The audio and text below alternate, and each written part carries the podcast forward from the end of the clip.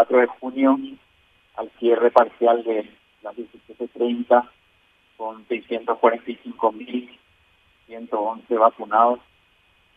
538.061 son de 52 años y más, 96.248 personal de salud y 10.800 mujeres embarazadas vacunadas. El, el último punto de, de, de las embarazadas, también está aumentando, tenemos alrededor de 18.000 mujeres embarazadas inscritas, pero sin embargo el día E seguimos celebrándolo como un gran éxito y continúa la vacunación en embarazadas en todas las secciones, no se detiene con una gran adherencia y con un gran acompañamiento de, de los profesionales que atienden en el vacunatorio, ya sea para proveer la vacuna, para brindar el consejo por favor. Bueno, eso como siempre está muy muy acibojado, pero quiero compartir con ustedes son números eh, que también nos dan cuenta del, del, camino ya transitado, en el sentido de que siempre eh, el parámetro que, que se tiene en cuenta es en relación al número de inscriptos, eso no está aquí, pero para mencionarles que en relación al número de inscriptos, absolutamente en todos los grupos de edad estamos por encima del 85% de los inscriptos. Ahora, si vamos a analizar por proyección poblacional, fíjense en un número total, está aquí, el 53% de las personas de 60 años y más ya está inmunizada en relación a la proyección poblacional. Si vamos nosotros descendiendo 55 a 59, un 37%, pero con la salvedad de que no tienen aún el tiempo que sí lo tuvo el grupo de 60 años y más, y es un grupo más pequeño, sin embargo, es un grupo que tuvo un crecimiento más vertiginoso. Ustedes saben que el impacto que tuvimos aquel fin de semana memorable de la estrategia vacunación con más de 50.000 personas vacunadas. Y el grupo que inició en esta semana con tres días, lunes, martes y miércoles, alcanza ya un 17%, incluso con un piso mucho menor de 50 años que todavía no está incluido. O sea, estos dos grupos realmente no están elevando a una tendencia mayor en relación al ritmo de vacunación y también hacen que el grupo de 60 años y más se eleve cada vez más. La siguiente, por favor. Esto también queríamos compartir con ustedes. Es muy importante reconocer... Eh, dejamos un ratito acá eh, la conferencia de prensa, vamos hasta Miami, la alcaldesa también está hablando, eh, a ver qué está diciendo sobre los restos encontrados. Division Emergency Management.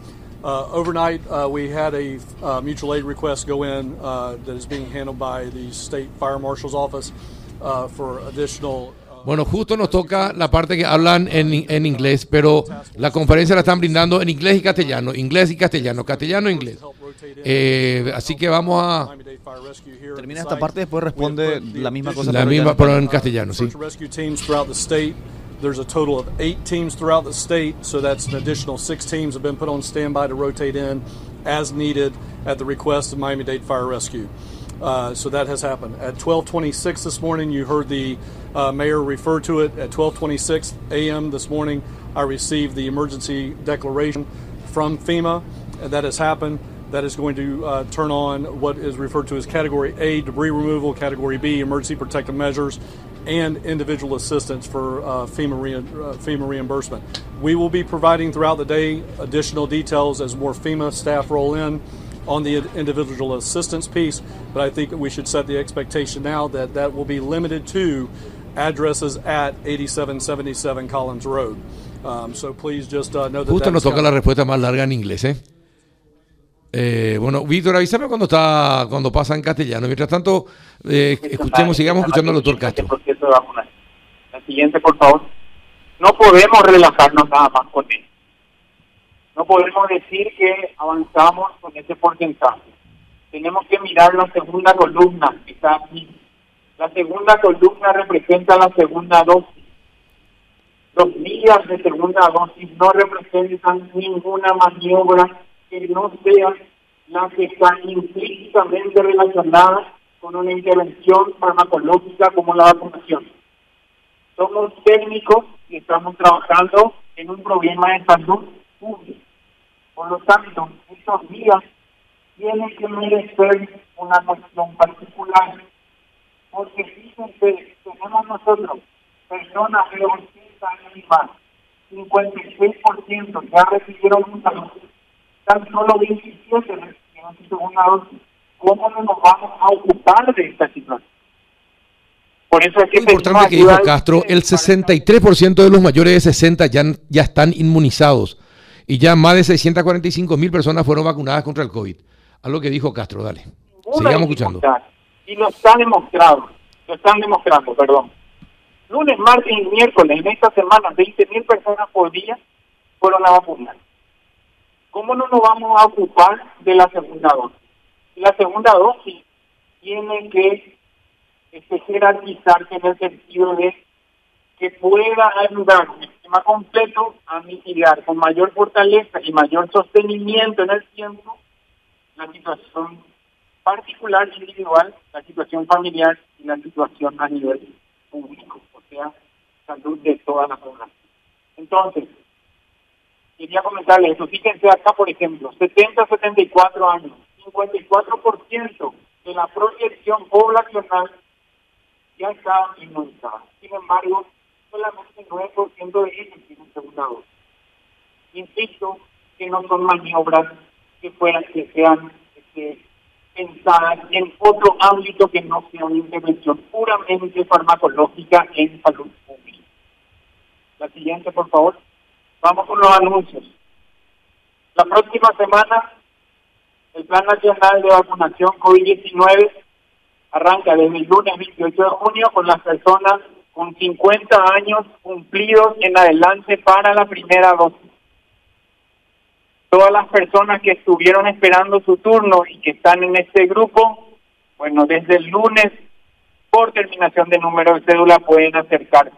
Para nosotros es una gran noticia poder llegar a esta edad, por eso el resalto que agradezco a Gerardo que haya hecho este resalto. Es realmente una gran alegría poner esta diapositiva. La siguiente, por favor. ¿Cuál va a ser la organización?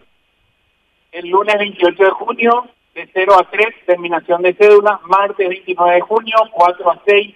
Miércoles 30 de junio, 7 a 9. 50 años cumplidos y mayores. La siguiente, por favor. Seguimos con el cronograma de segunda dosis.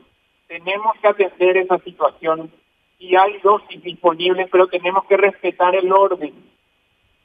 Tenemos que respetar el orden, más allá de la empatía que uno puede tener con dificultades que acarrea trasladarse a uno u otro vacunatorio y encontrarse con una situación adversa de no estar las dosis que yo pensaba que tenía que estar. Fíjense por favor con detenimiento cuándo recibieron la primera dosis y cuándo le correspondería por ende la segunda dosis. Esto es eh, en una situación de salud, la, atención debe estar no solamente en la prolicidad de la información, el dato, sino que también en cómo lo recibe. Eh, vamos a seguir jueves, terminación de célula 04, viernes 5 a 9. La siguiente, por favor. en este sentido, todas las personas, 28 de junio al 2 de julio que recibieron AstraZeneca, las que recibieron la primera dosis del 4 de abril hasta el 10 de abril. Las personas que recibieron AstraZeneca del 4 de abril hasta el 10 de abril recibirán segunda dosis el primero y el 2 de julio. Son 169 personas. Las que recibieron Ayurveda Sinopharm aquellas del 29 de mayo al 2 de junio recibirán segunda dosis el primero y el 2 de julio y son 39.192 personas, o sea, aproximadamente 40 mil personas esperamos nosotros que consoliden su segunda dosis en estos días. Y estamos hablando solo de dos vacunas. Recuerden que también está Covaxin, habíamos dicho que hay como 12 mil personas que aún están pendientes de su segunda dosis Sinopharm, y Sputnik, aquellas aplicadas hasta el mes de abril. las personas que aplicaron Sputnik desde el mes de mayo tengan en cuenta que el intervalo ya va tres meses. El intervalo es tres meses por dos razones. La primera y principal, la logística, es que tenemos disponibilidad del componente 1. La siguiente, por favor. La siguiente. Okay. Del 12 al 16 de julio todas las personas que recibieron AstraZeneca en, la primera dosis del 17 de abril al 23 de abril, entonces van a recibir eh, aproximadamente 237 personas y allá más Sinopharm, las que recibieron del 10 de junio al 16 de junio, recibirán 5.595 personas. La siguiente, por favor. Y esta, esta es eso obviamente vamos a nosotros socializar a través de ustedes y vamos a insistir también en los vacunatorios para que puedan llegar con mayor accesibilidad del mensaje. El día de ayer lo tenemos en primera hora de esta mañana, lo que tenemos en esta organización, porque el frasco una vez abierto necesitamos que todas las noticias sean administradas a 10 personas como corresponde. Gracias. A partir de este momento, la ronda está por parte de la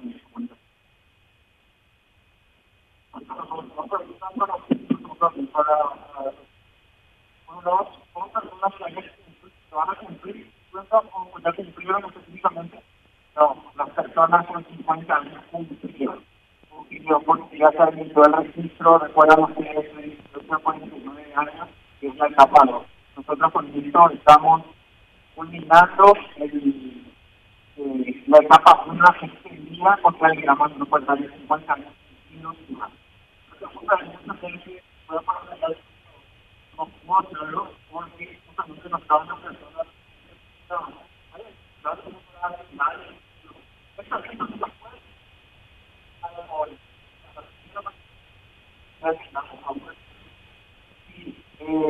se a mencionarnos esta situación que hacen algunos vacunatorios toman sus datos en el celular de esta manera van Bueno, mientras intentamos mejorar el audio eh, de esta conferencia, vamos a escuchar un poquito lo que decían desde Miami en la conferencia de prensa de esta mañana eh, acerca de los trabajos de los rescatistas.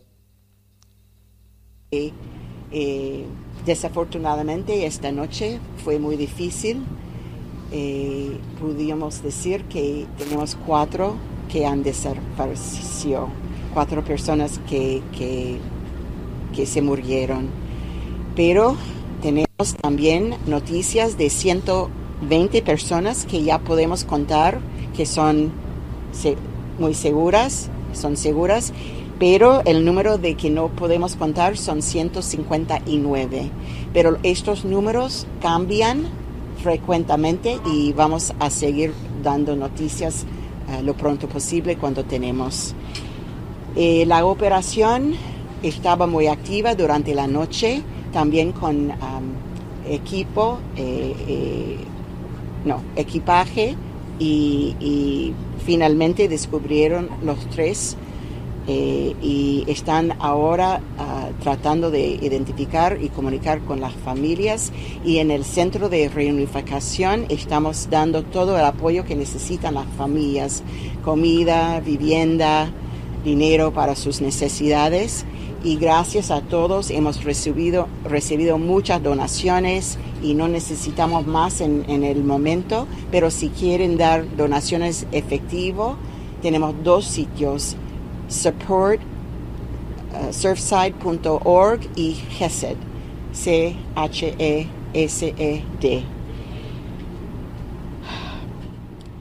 Vamos a seguir con toda la fuerza que podemos. Eh, están trabajando fuerte y también tenemos todo el apoyo de los municipales, el Estado y ahora el gobierno federal, FIMA, que aprobó el presidente ayer y estamos aquí ya con un representante de FIMA que puede responder a sus preguntas. Gracias. Bien, la, la vicealcaldesa Daniel Levin eh, desde Miami, entonces, cuatro fallecidos eh, confirmados. Eso es lo que lo nuevo que pudo señalar la vicealcaldesa